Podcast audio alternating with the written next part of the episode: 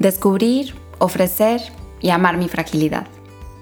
Hola, hola, bienvenidos, bienvenidas al día 37 de este reto. Soy Dani Valverde y siguiendo adelante vamos entrando al tema que apenas tocábamos ayer un poco de ansiedad.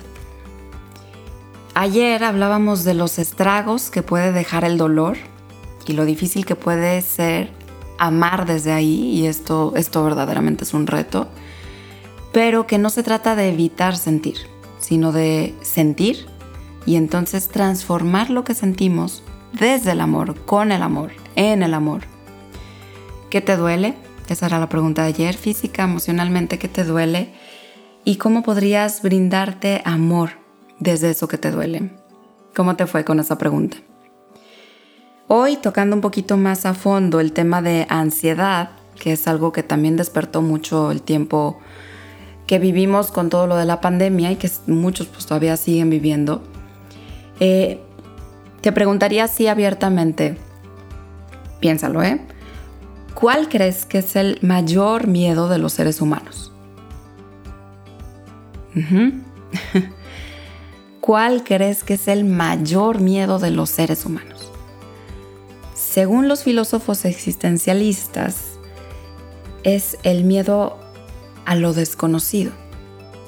Si por ahí pensaste la muerte, que es uno de los que yo creo que en estadísticas podría resultar, si 100 mexicanos dijeran, la muerte es una de las cosas que a veces tenemos más común porque muchas personas todavía le tienen miedo a.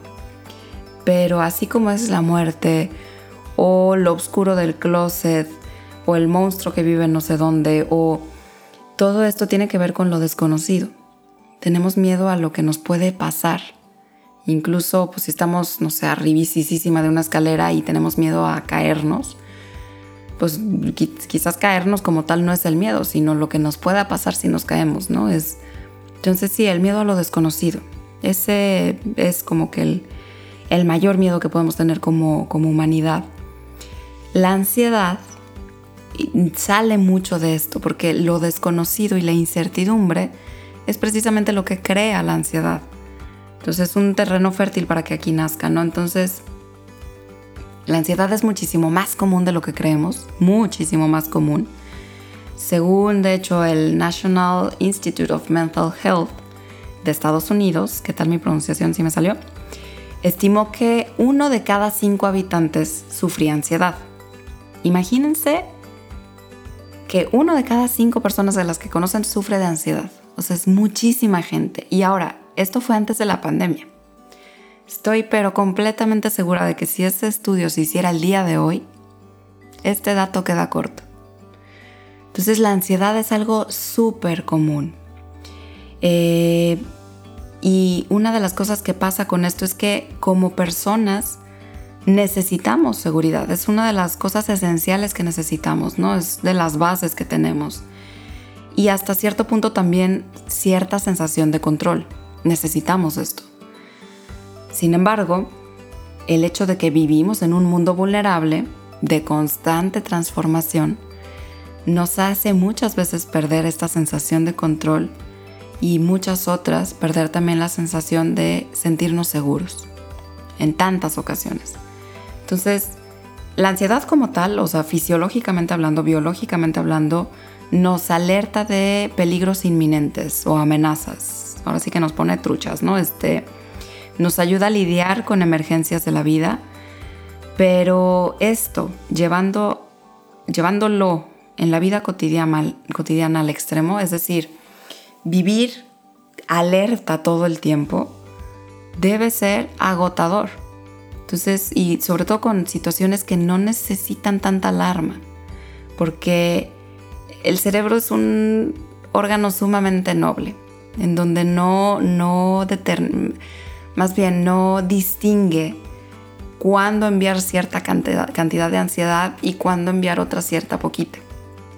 Cuando se vive la ansiedad, el cerebro manda la misma orden, ya sea te esté persiguiendo un tigre y tengas que correr por tu vida, o ya sea que estás a punto de entrar a tu examen de matemáticas.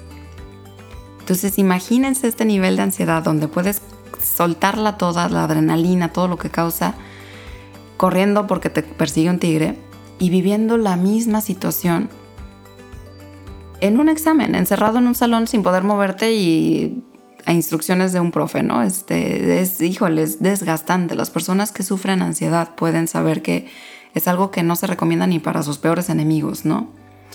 Entonces, ¿a qué voy con esto? No, una característica de la ansiedad es que se despiertan con nuestros pensamientos negativos y no viven en el presente. La ansiedad vive en el futuro o en el pasado.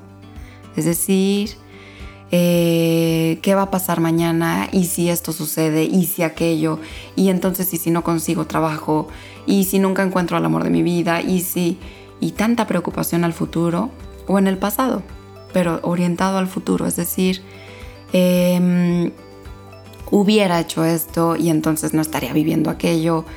Eh, son, son amenazas de nuestra mente, de nuestros pensamientos tan constantes, que bueno, es una cosa tremenda, ¿no? Entonces, aquí punto importante.